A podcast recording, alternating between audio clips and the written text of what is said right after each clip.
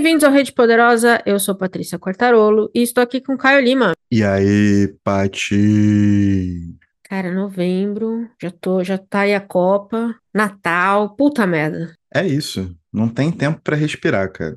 Se final de ano é enrolado, com a Copa ficou mais enrolado ainda. Pois é, pois é. É, bom, hoje estamos aqui para falar do nosso o livro de novembro, tema era um tema muito maluco que a gente tira da cabeça, que é um livro citado em outro livro. E a gente escolheu a Estrela Vermelha do Alexander Bogdanov. É isso. É isso. Se tiver errado, nos corrijam aí, russófilos. É, podem Podem nos ensinar russo, tá tudo certo. Exatamente. É, o livro originalmente foi publicado em 1908 e é conhecido como a primeira utopia bolchevique. Achei um título muito divertido para a gente poder discutir aqui hoje. E aqui no Brasil a gente tem duas edições. A gente vai falar um pouquinho mais dessas edições mais para frente. Vamos falar da história primeiro, depois a gente volta para as edições. Acho que fica bom, né? Então, Caio, conta pra gente sobre o que, que é uma estrela vermelha ou estrela vermelha. Cara, Estrela Vermelha, que foi na edição que eu li da Boitempo, é um livro que conta a história do jovem Leonid, um jovem militante, radical, que viria a ser um bolchevique à época do início do século XX e acaba sendo recrutado por marcianos para tomar nota do que é Marte, do que é aquela sociedade utopicamente perfeita. E Alexander Bogdanov cria aqui o seu ideal socialista de uma maneira muito inventiva, é, que pouco se vê, principalmente na segunda metade do século XX para frente, e escancara o que poderia vir a ser o seu conceito de utopia, a sua sociedade maravilhosa, mas não sem anotar suas próprias contradições também, o que torna ainda mais instigante esse pequeno romance de 180 páginas. Pois muito bem. Acho que a gente pode. Um primeiro ponto, vou, vamos dividindo em. Ele é dividido em partes, né? Acho que são três Isso. partes no total. E o, quatro partes no total. Ele começa com o, Lenin, nosso, nosso herói, comentando. Ele passa um tempo até considerável para um, um livro tão pequeno, comentando sobre um relacionamento estranho que ele tem com a, a, namorada Ana. Eles são os dois do partido, né? Os dois defendem as mesmas coisas, mas eles têm ideias um pouco diferentes sobre como chegar lá.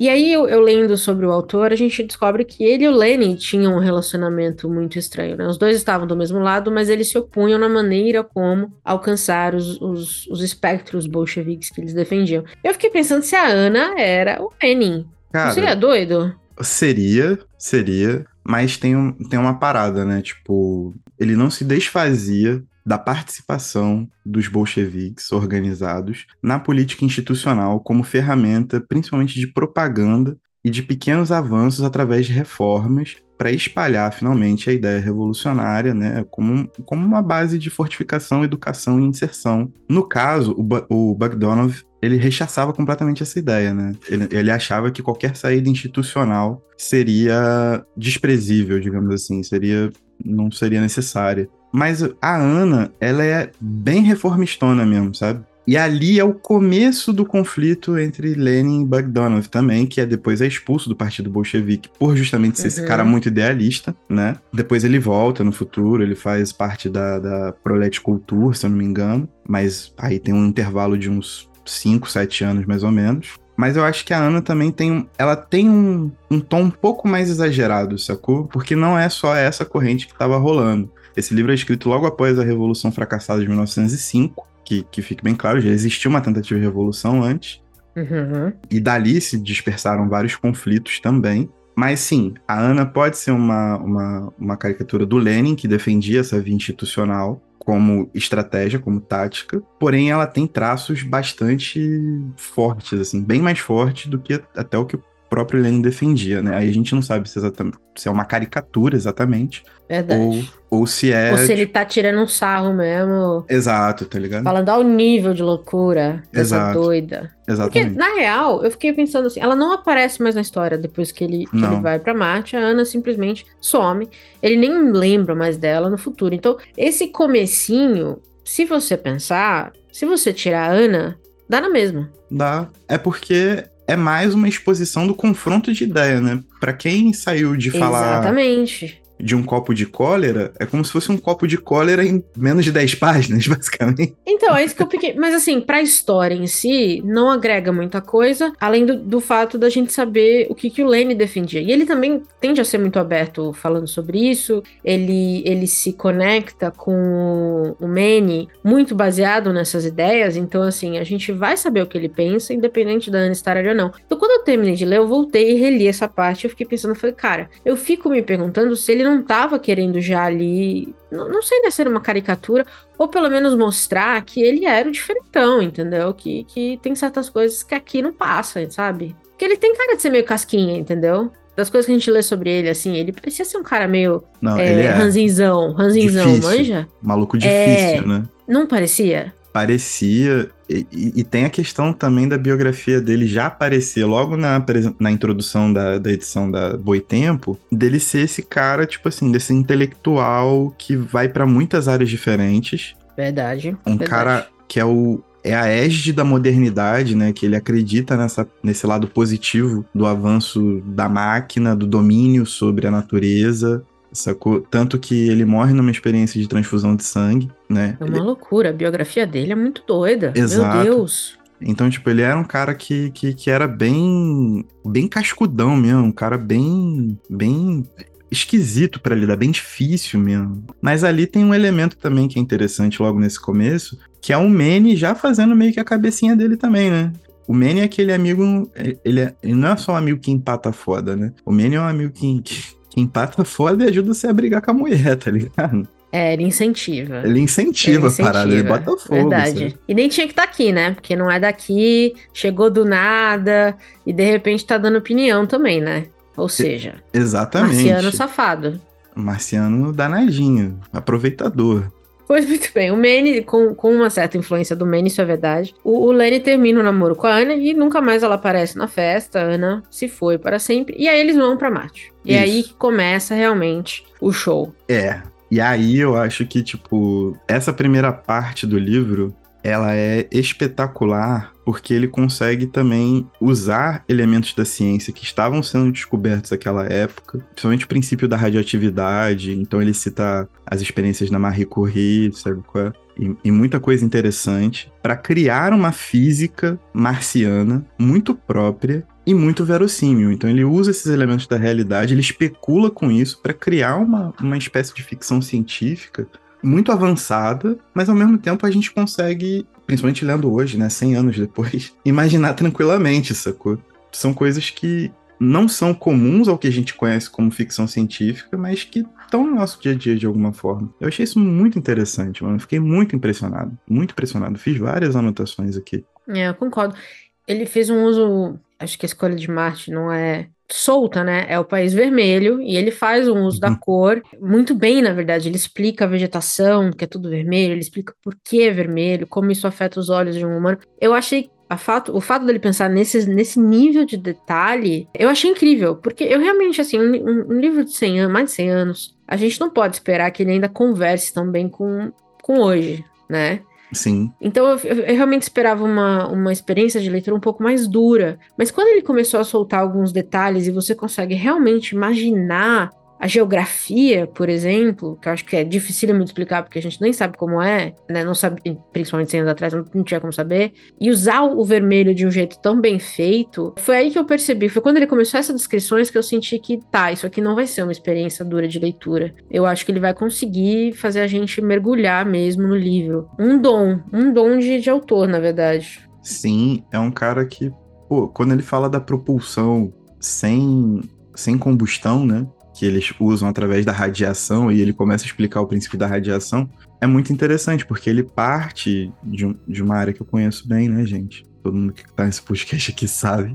Né, que eu trabalho nessas usinas nucleares, então eu sei alguns princípios de alguma coisa. Não tudo. Talvez algum acidente aconteça, não sei, talvez. Enfim, sacanagem.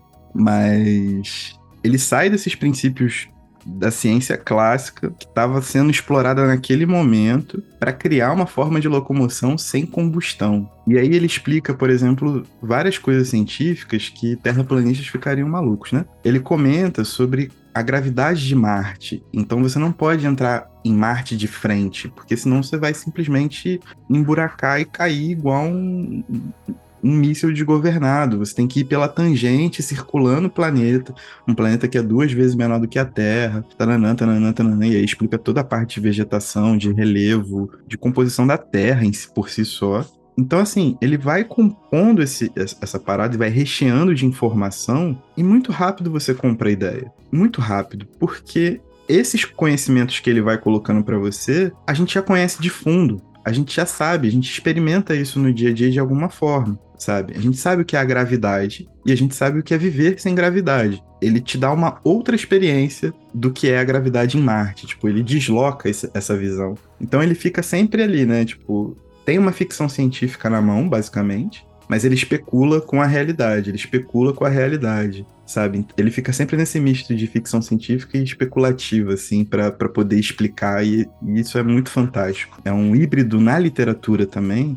Que, que enriquece muito a experiência de leitura. Inclusive, eu acho que esse é o livro de ficção científica mais antigo que eu já li, pensando na data de lançamento de lá para cá, eu diria que muitos e muitos autores seguem a mesma linha, assim, algo, algo talvez tenha sido foi um livro grande quando foi lançado, depois teve uma continuação. Eu acho que influenciou a sua época de uma maneira muito óbvia. E, e, e, quem veio depois também, entendeu? Um H.G. Wells, por exemplo, que publicava nos anos 30, era um jovem quando o Bogdanov lançou o livro dele. Então eu fico pensando assim nas influências das, das gerações seguintes, porque a gente vê muito isso ainda hoje, esse estilo, né, de escrever Sim. ficção científica. Fora que você também tem uma produção de ficção científica muito forte dentro da Rússia e logo depois uhum. dentro da União Soviética, né? Porque a gente tem pouquíssimos exemplares é, traduzidos para cá. A gente tem alguma coisa do, dos irmãos Strugatsky, que fizeram Piquenique na Estrada, que saiu pela Aleph. Tem o Stanislau Lem, que é um polonês, mas fazia, compunha a, a, a União Soviética. Fez Solares, por exemplo. E vários autores do futurismo russo, que é muito diferente do futurismo italiano, tá? O futurismo italiano é um movimento fascista, o futurismo russo é um movimento muito mais parecido com o que o surrealismo foi na França, né? Eles compuseram efetivamente as linhas bolcheviques na, na Revolução. Então, assim, são vários movimentos que com certeza beberam da fonte do, do Bogdanov tranquilamente, assim. Pioneiríssimo, pioneiríssimo, isso sem sombra de dúvida. E aí acho que é nessa segunda parte que ele começa a explicar um pouquinho mais como a sociedade está estruturada, né? Que na verdade o que a gente, a gente falou, uma utopia bolchevique. Então é o um mundo bolchevique perfeito na cabeça do Bogdanov. Isso. Então talvez não, ah, talvez não, com certeza não era o que se via no dia a dia na Rússia, porque tem muitos componentes aqui que são difíceis de, de implementar. Mas o que ele criou ali era a sociedade perfeita, basicamente. Isso. Lembrando perfeito aos olhos do Bogdanov, que foi expulso do Partido Isso, Bolchevique. exatamente. É, exatamente. Que era meio Por ser muito idealista. É. é, exatamente. Mas é bem interessante que a partir do momento que ele chega e que ele começa a conhecer, ele vai traçando cada ponto que ele acha importante da sociedade, né? Então ele traça como as pessoas se comunicam, então tem uma barreira uhum. idiomática ali, apesar dele não criar um, um idioma marciano e, e tal, mas existe uma organização fonética que ele precisa se acostumar até para poder estudar e aprender e fazer parte. A organização do trabalho, um princípio que ele bate muito na tecla e, e fala muito sobre demanda de trabalho, inclusive, né? É, plano, é, é a política de plano emprego, né? Você não tem trabalhadores ociosos, você não tem trabalho faltando para as pessoas, né? Com uma redução de carga horária de trabalho. Então tem todo um, um, um, imaginário de, de pessoas que têm uma carga reduzida, uma carga horária reduzida, mas que não querem parar de trabalhar porque o trabalho significa a vida das pessoas. Tem a questão da educação infantil, tem questões em relação ao que é o, o, matrimônio, questões de gênero, a função da mulher na sociedade. Naturalmente, esbarra em algumas barreiras. Talvez alguns, alguns defendem naturais à época, mas essas discussões efetivamente já existiam, de como ele retrata a mulher e tudo mais. Enfim, ele tenta compor o quadro dessa sociedade nessa segunda parte de uma maneira muito rica, muito interessante. Mas para mim a mais curiosa e é talvez a mais difícil de, de pegar, até por nós sermos criados pelos nossos pais, né? Tem toda essa parte paternal e maternal de cuidado, de carinho, de estar junto. É como as crianças se desenvolvem, sacou? Que elas vão para uma cidade separada e ficam instaladas ali. Eu achei isso muito curioso, muito curioso de verdade. É, eu acho que é aí que eu é aí que eu pego que, assim, utopias realmente não são muito para mim, assim. Eu acho eventualmente uhum. muito chato. A forma de que, assim, falta muito afeto na forma de criar as crianças, né? É muito Sim. duro, é muito Sim. firme. Então hoje eu acho que você realmente levantaria umas bandeiras e tudo mais. E de fato eu achei até desconfortável de ler as cenas das crianças com a professora em alguns momentos, sabe? Mas, enfim, eu entendo a, a, a, o que ele estava tentando mostrar ali era uma maneira, talvez, de criar cidadãos, né? E, e eu acho que é, é, muito duro, muito difícil. E aí eu senti falta do que talvez fosse mais importante nesse livro: a estrutura política. Real, é. Porque se eu, se eu tô em Marte, eu fiquei pensando nisso, eu tô em Marte, a primeira coisa que você falou é quem, quem manda aqui? O que, que tá acontecendo? Qual que é o O que, que tá acontecendo? Quem aqui? Com quem que eu vou falar? Quem que eu vou odiar também, que é já bom saber, dar um toque. Quem defende o quê? Mas ele não fala nada. Para um bolchevique que tá falando de uma utopia, quem é o partido? E ficou muito no ar isso. Então, mas aí eu acho que existe um, uma questão que ele já ultrapassou essa parte. É como se o Estado já tivesse se dissolvido e Marte fosse uma parada unificada. Então existe de autodeterminação e autorregulação das ações. Então é como então, se todo mundo eu pensei isso soubesse. Também, até a sequência. Sim, exato. Ele é... Então, assim. Essa segunda pô, parte ele apresenta assim. Tem algumas outras partes que também me incomodam pelo próprio idealismo do Bogdanov na hora de fazer a parada. Uma delas é essa falta de carinho com as crianças, sim. Outra parte que eu acho que é muito sem sentimento e um pouco sem sentido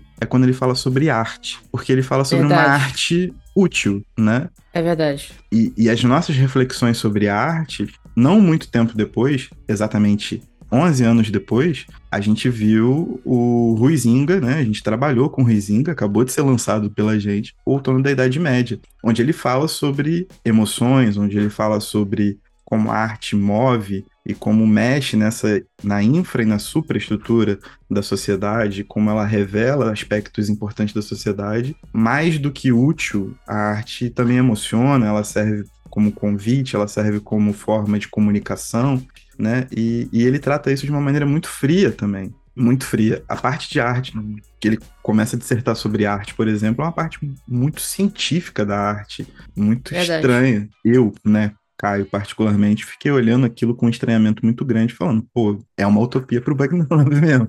Pra mim, não. Só ele mora lá. Mas, mas eu acho que você tem razão, porque a gente, e a gente sabe que todos os regimes de qualquer dos lados sabiam da importância da arte, porque é por isso que se queimavam os livros, é por isso que se investia em peças específicas de ópera e de.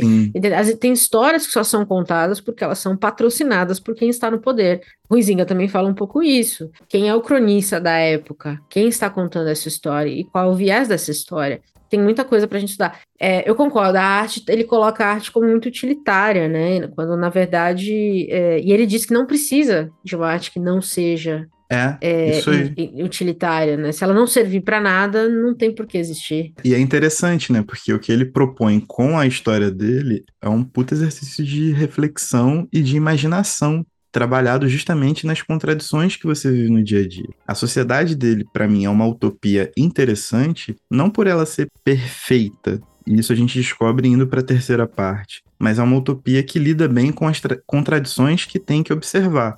Por mais que essas contradições sejam duríssimas, as decisões sejam definitivas para onde elas correrem. Mas essa, sociedade, ela lida bem com as contradições do dia a dia. Só que é muito engraçado, porque o único aspecto que não passou por esse crivo de lidar bem com as contradições foi justamente a arte, né?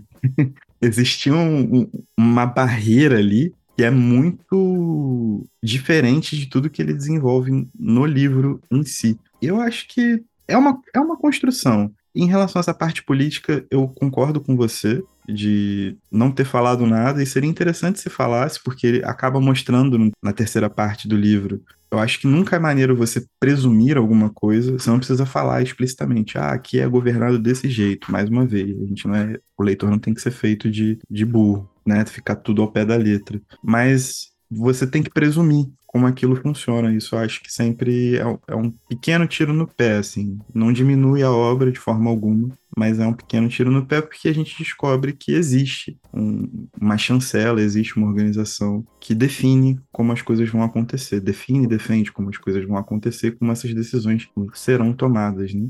Então... E debate, né? Decisões de interesse comum, como. É, aí acho que a terceira parte é a parte talvez mais interessante, porque é quando a gente vê que os marcianos não são só bonzinhos e perfeitos e simpáticos, a gente vê que eles estão analisando né, o sistema todo com viés mais colonialista. Então, eles estavam discutindo se eles vão colonizar Vênus ou a Terra. Isso. E, e vieram visitar a Terra para ver o que, que, que, que acontecia e tudo mais. Chegaram na Rússia eu acho legal que ele cita outros países também que não eram comunistas na época e, e ninguém achou ninguém interessante lá para conversar. Eu achei, achei divertidíssima a ideia.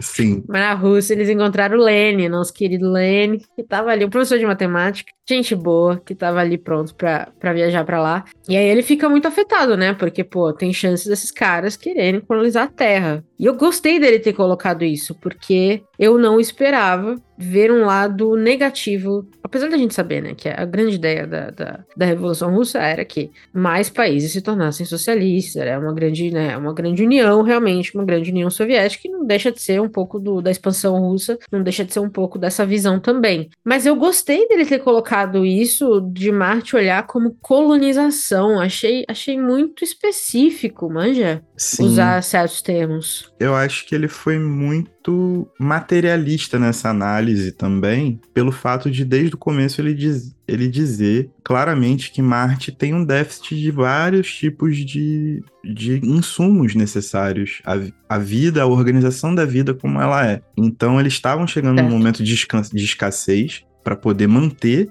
a vida, ninguém estava achando como estava ruim. O problema é que a natureza possui recursos finitos. E ele fala sempre que Marte é muito menor que a Terra, é metade do tamanho da Terra, e possui menos recursos naturais proporcionalmente que a Terra, bem menos recursos naturais. Então, a busca por um tratado com uma sociedade que se organiza diferente, ou com várias sociedades que se organizam diferente, porque a Terra é um país completamente fracionado em nações, né? seria muito mais complicado do que possibilidade de colonizar, se não a Terra como um todo, pelo menos uma parte da Terra para poder ter acesso a esse tipo de recurso. E, em troca, eles iam fazer o que um país colonizador faz, tentar exportar um modelo de vida que seja uhum. sustentável e tudo mais. É realmente, tipo, uma análise muito materialista do que Marte precisava fazer para se sustentar enquanto essa utopia que ele cria. E aí que eu acho que é muito interessante, porque todo mundo que está participando da discussão é ciente disso. Só o Leonard que fica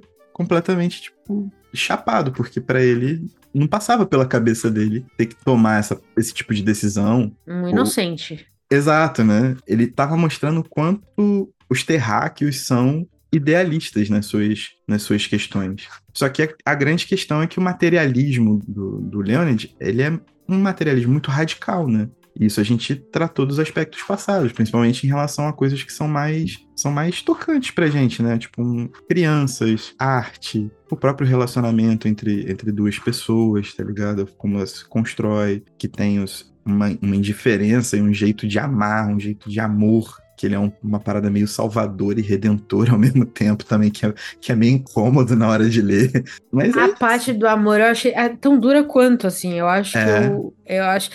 O Lenny é o, é o Bogdanov. Sim, sim. Né? Acho que a gente pode talvez tirar, tem muito dele no Lenny, a forma como ele reage ao colonialismo marciano, né, os discursos e tudo mais, eu acho que tem muito dele. E o amor também é, um, é, é muito duro. Esse, eu, acho que esse, eu acho que essa é a grande. As relações pessoais são muito duras. Acho que essa é a melhor maneira de discutir. Sim. Talvez as pessoas tão idealistas, e aí talvez seja uma questão da mesma coisa com a arte. Se não serve para nada, então não precisa existir, entendeu? Porque foi literalmente essa conclusão que ele chegou com a Ana. Se a gente não consegue concordar, acabou, para é. sempre. Então ele é meio, meio ranzinzão com, com tudo, assim mesmo. Perfeito. Mas também é um exercício, é um baita exercício de imaginação, porque, particularmente, o que eu considero de melhor na arte passa de um exercício de choque, né, em que as, as contradições afloram e você consegue extrair o melhor disso. Os meus livros preferidos, as minhas músicas preferidas, os meus filmes preferidos, eles saem desse, desse choque. A gente tá simplesmente falando de uma sociedade em que esse choque não é que não exista, mas ele é muito bem resolvido, tá ligado? Todo mundo é muito, sabe? É isso, todo mundo é muito frião, assim.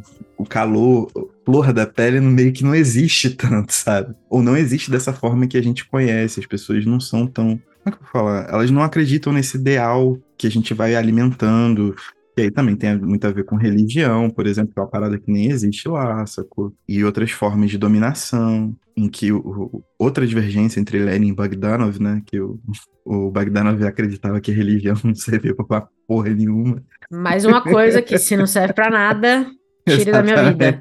Exatamente. Então tem toda essa, essa parada desse exercício de imaginação, que aí sim eu acho muito rico como um exercício de imaginação. É interessante, porque ele trabalha nas contradições que ele vive, pensando numa questão de revolução, do que ele deseja, que ele enseja os esforços para o, o, o povo russo, principalmente, e ao mesmo tempo, quando ele chega lá, tipo, isso, isso fica um pouco vazio e duro demais, tá ligado? Esse calor, ele fica, sabe, meio fogo-fato, no fim das contas. Eu acho isso muito interessante, mas acho um puto exercício de, de imaginação literária também. Ou talvez eu fiquei pensando também que pode ser que ele também era um grande misantropo, né? Do tipo, esse cara de difícil trato. É, provavelmente, se você, você discordar dele, não parecia ser uma atividade fácil. Ame-a ou deixe sabe? É, pode ser isso também, né? Que as relações humanas para ele. E assim, um cara muito inteligente, muito à frente do seu tempo, assim. Mesma maneira. Você comentou das mulheres, e eu sei que tem uma, algumas questões que são muito específicas, mas no geral, Marte quase que não tem papéis de gênero, né? Então não é Sim. é especificamente mulher faz isso, homem faz aquilo, nem nada. Então era muito avançado, assim. Ele já tinha algumas ideias que eu pensei muito na mão esquerda da escuridão da, da Ursula K. Le Guin, que depois criou um mundo em que realmente gênero não existia, basicamente. Então acho que eu fico imaginando se um cara tão à frente do seu tempo, com ideias tão idealistas e aparentemente de difícil trato, também não fosse um cara é um misotrampão mesmo, assim, que olhava pra, pra humanidade, que, que não seguia o que ele achava certo e achava tudo uma bosta, entendeu? É, eu acho que ele era um cara radical e muito corajoso a ponto de se arriscar demais. Eu acho que a forma trágica como ele morre denota muito disso. Verdade. Ele fazia muitas experiências em vários campos diferentes também, né? Um cara de múltiplos saberes. E eu acho que esse romance, ele tem um caráter moderno muito grande, que é esse caráter de dominação da natureza, sabe? Ele ainda é uma questão é, muito latente para o Bagdanov, que correspondia, por exemplo, se você ler algumas coisas de Lenin, esse é um fator que existe, porque é um fator de caráter modernizante, porém Lenin tem uma dialética muito maior em relação à natureza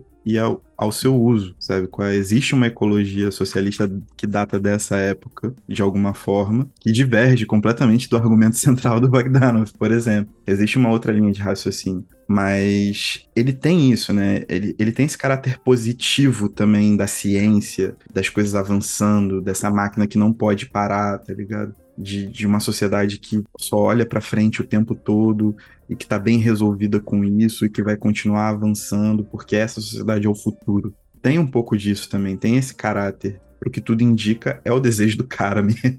Era o desejo dele, né? Não tem como fugir. Em relação a Úrsula, os despossuídos me parece ser, entre muitas aspas, obviamente, mas a gente fez um episódio lindíssimo sobre ele no começo do ano com a Gisele. E é muito interessante como as coisas estão se entrelaçando pra gente nesse momento, né? Chegando no final do ano e fazendo esse ciclo fechar. Mas os despossuídos parecem como se fosse uma sequência ou uma forma de reinterpretar o Estrela Vermelha, sabe? Porque ele também trata todas essas contradições, mas a Úrsula consegue estabelecer essas conexões com muito mais tato, de uma forma muito mais sensível. Uma sociedade que se organiza de maneira diferente, que também trabalha com a escassez, tem um outro mundo ali que também trabalha com essa noção positiva de, de vida, né? Muito conservadora, inclusive. Mas existe um, um elemento de estrela vermelha ali, os despossuídos, que a gente pode captar, sacou? É meio que a gente tá 100 anos atrasado ao receber os, o, o Estrela Vermelha aqui, né? Porque ele é uma referência há muito, muito tempo. Verdade. E talvez até o, a parte final, né? Que o Lenny entra em parafuso, ele fica maluco. E talvez seja exatamente isso que o radicalismo que ele traz, o que ele vê ali, seja muito para ele entender na cabecinha humana dele, simplista e tudo mais. Eu fiquei pensando um pouco nisso, de. Porque no final a gente vê. Bom, a gente vai contar um pouquinho do final, então se você não quiser ver, pula uns minutinhos aí, mas enfim, né, gente? 100 anos teu livro. Só isso. 100 Pelo anos. amor de Deus. É, pelo amor de Deus. Ele entra em parafuso e ele vai acabar num, num doutor, volta, volta aqui pra Terra, comete um crime em Marte, tinha que ser humano. volta pra Terra, meio que pra uma clínica psiquiátrica, né? Falando Isso. nada com nada, o famoso pirou. Ficou totó. Nesse plot twist que ele coloca aqui, que eu achei, que eu achei muito divertido, você começa a ficar com a impressão de o Lenny sempre foi doido e imaginou tudo, ou acompanhamos realmente o que acompanhamos? Não sei se você ficou com essa impressão dele deixar alguma coisa no ar. Hum, acho que sim, sim, deu essa, essa impressão. E eu acho que é muito interessante também porque o livro começa e termina com duas cartas que são de outras pessoas que entregam o manuscrito também, né? Então existe um- uma vontade de. E uma outra informação interessante, agora cobrando a boi tempo, antes que eu esqueça, mas existe uma, uma prequel, né? Que é um livro sobre o Dr. Manny, que é o principal cientista que norteia tudo, escrito pelo Bogdanov, que explica muito melhor pelo que eu consegui apurar, como a sociedade funciona. Então, por favor, Boitempo, não deixe a gente abandonado por mais 100 anos. Não é a sequência, saiu em 1913, chama Não. o Engenheiro Manny. Mas é verdade, explica muito mais e fala um pouco mais de política do que a gente, a gente falou aqui que faltou. Eu acho que, inclusive, agora que você comentou é real. Eu acho que ele deve ter recebido algumas críticas muito similares, porque no Engenheiro Manny, ele comenta mais dessas coisas, ele fala muito mais da, da formação da sociedade, ele fala muito mais dos canais, né, da, da questão de como eles controlaram a natureza. Eu achei mais, mais interessante do que a primeira parte, pra ser sincera. E eu não entendi porque a Boitempo ainda não lançou aqui, não. Pois é, cara. É uma parada que, pô, faz falta. Poderia ter É um, vindo bo- é um junto. ótimo complemento, você tem razão. É um, Exato. é um ótimo complemento. Uma pausa nesse episódio para te contar umas coisas muito legais. Ouvindo os nossos episódios pelo aplicativo Orelo, você nos ajuda a remunerar toda a cadeia de produção que traz cada episódio para você. É só baixar o aplicativo e buscar por Rede Poderosa. O aplicativo é gratuito. Mas se você tiver meios e interesse, você também pode se tornar um assinante e apoiar a gente ainda mais, recebendo acesso a conteúdos exclusivos. Agora também estamos no YouTube. No canal Rede Poderosa você pode ouvir nossos principais episódios pré-2022 e em breve os principais episódios de 2022 também estarão disponíveis. No www.centralredepoderosa.com.br você encontra as referências de tudo o que falamos nos episódios e a lista completa das recomendações dos BOs. No Spotify e no Deezer você também pode acompanhar a playlist Rede Poderosa Modo Shuffle com as músicas que usamos nos episódios e o que estamos ouvindo no momento. Por fim, você pode nos seguir no Instagram e no TikTok para saber tudo o que está para sair, o que estamos lendo e muito mais. E agora, de volta à programação normal. E acho que nessa toada a gente pode falar das edições, então. Isso, acho interessantíssimo. Agora tem um pacote de maldade, né? Nós temos hoje no mercado duas edições. A gente tem a edição da Boitempo e a gente tem a edição da editora Cartola, que é uma editora independente pequena que faz muita produção de autores independentes que pagam para serem, é, até onde eu entendi, para serem vendidos, ou via Catarse, né? E aí, em 2020, se eu não me engano, eles fizeram um projetinho no Catarse, que eu participei, para a Estrela Vermelha, e aí vinha a Estrela Vermelha, o Engenheiro Manny, vinha o poema, e vinha uma short story que ele fala sobre transfusão de sangue, juventude, que é, a gente sabe que era um negócio que ele defendia muito. Então é, é bem legal. São quatro, quatro histórias, vamos dizer assim, que basicamente dão pra gente quase toda a produção do, do Bogdanov. Então achei muito interessante, participei. O livro hoje é vendido como é, edição de luxo na Amazon, pelo que eu vi, 70 reais. Enfim, recebi a edição e, assim, é, foi um péssimo trabalho. Falei muito mal Fiz um post no Instagram contando, a ponto de atrapalhar a leitura mesmo, sabe? De eu pegar, eu parei uma hora de ler a primeira parte, peguei o da Boitempo no, no Kindle e fui ler o da Boitempo. Primeiro, a da Boitempo tem uma, uma introdução maravilhosa e, e foi revisado. Então, assim, não tem palavra faltando, não tem letra nas palavras faltando, não tem erro de português crasso. Eu achei uma pena, porque é o único livro hoje que tem todas as histórias. mas foi tratado como se fosse literatura infantil, entendeu? Isso é complicadíssimo, cara, porque o meu comentário final tá muito ligado uhum. também à associação que, que a Paula Vaz de Almeida e a Caterina Volkova Américo, que foram as tradutoras do livro Pela Boitempo, fazem logo na introdução, que é uma referência ao realismo capitalista, de que poder imaginar uma alternativa de sociedade, ela é um, é um direito nosso, sabe qual é? Que é usurpado todo uhum. dia, sabe? E quando você não trata o livro, um livro dessa magnitude, um livro importantíssimo para a gente tentar compreender o que foi a virada do século XX num país tão complicado quanto a Rússia, manja, que é um país que está na boca do povo, que é, que é fruto de fake news a dar com pau todo santo dia durante um século, basicamente. E você não trata esse texto com a grandeza que ele merece, com a justeza que ele merece, você está mais desinformando do que informando, propriamente dito, sacou?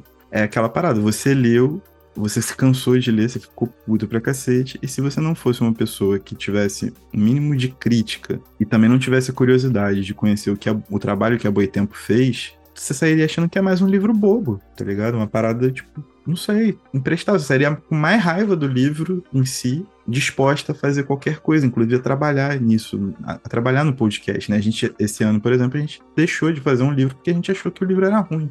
Então. Foi mesmo, foi mesmo. Sabe qual é?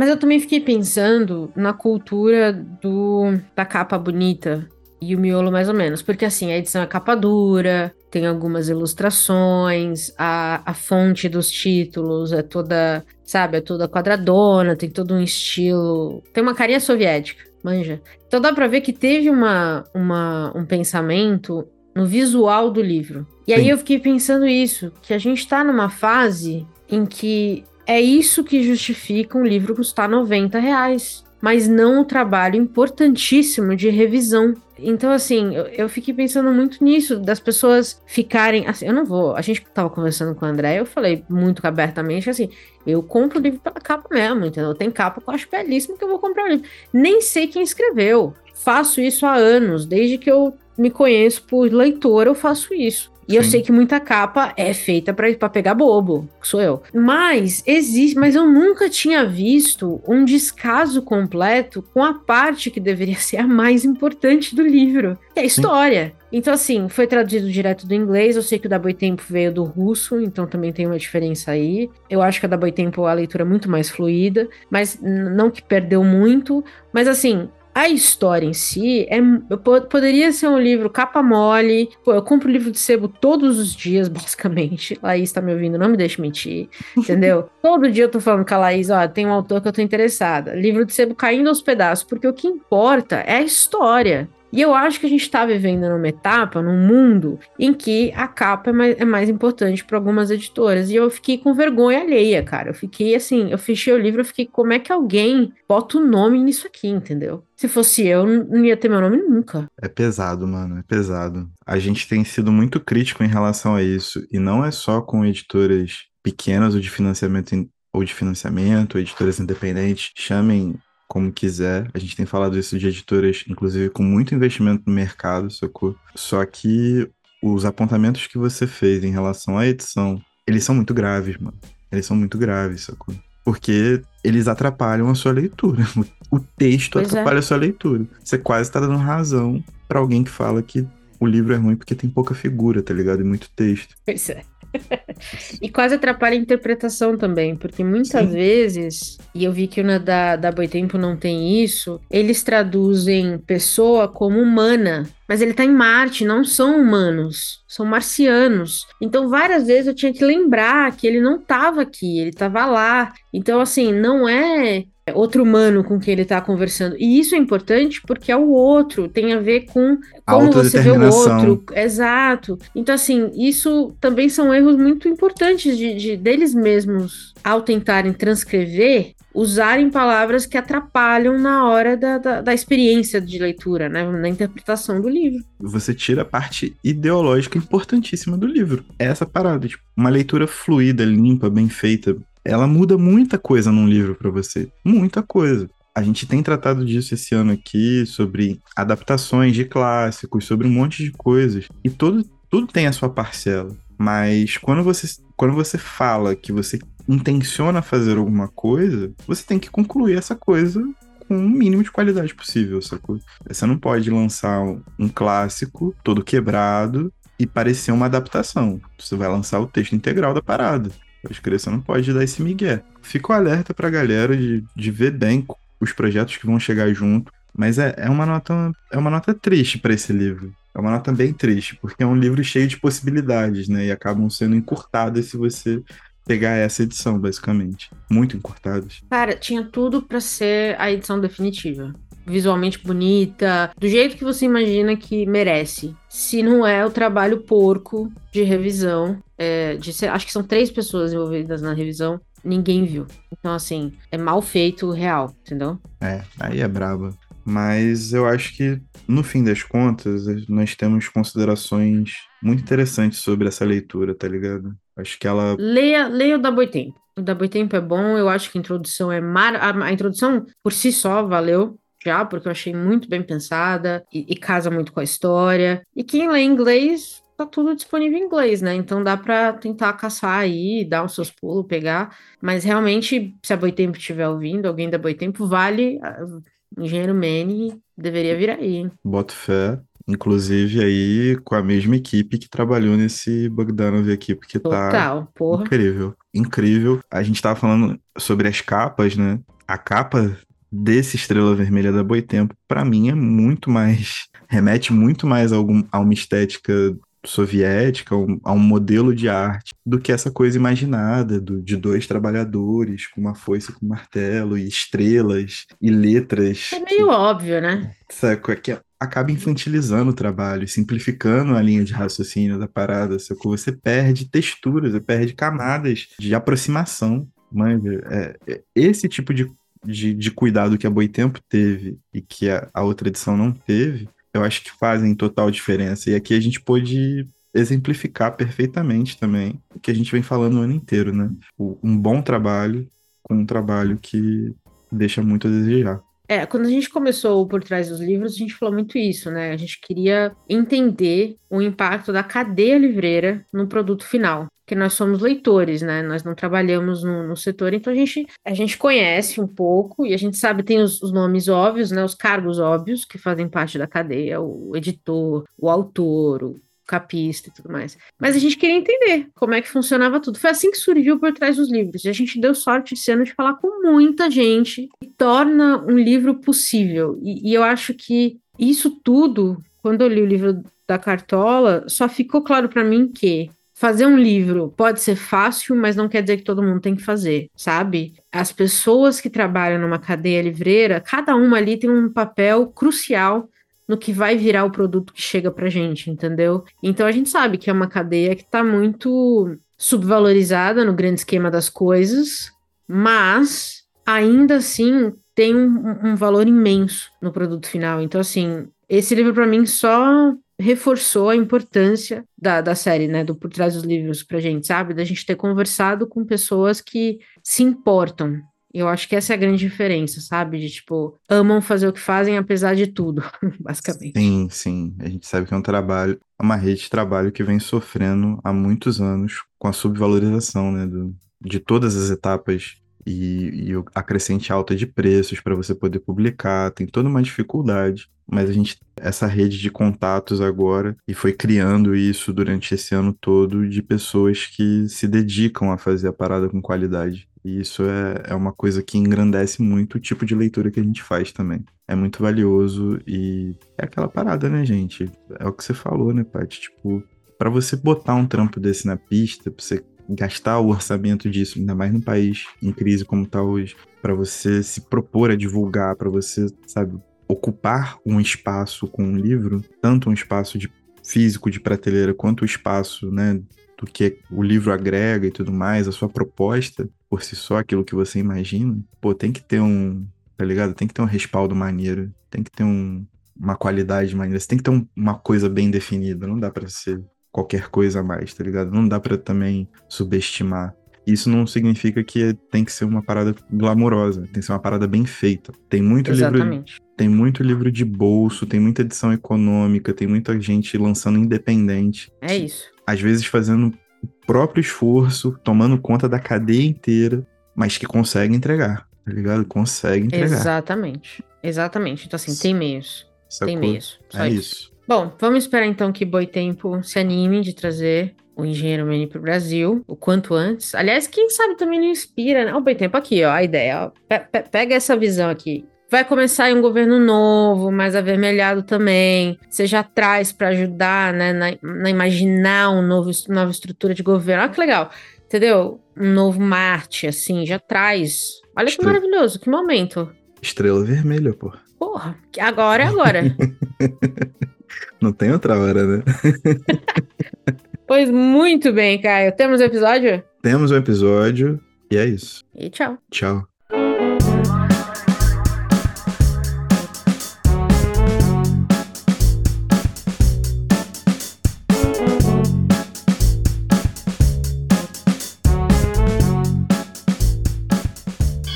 I want you to know the power of the underground. We'll fight alone, just as we used to do in those days. All right.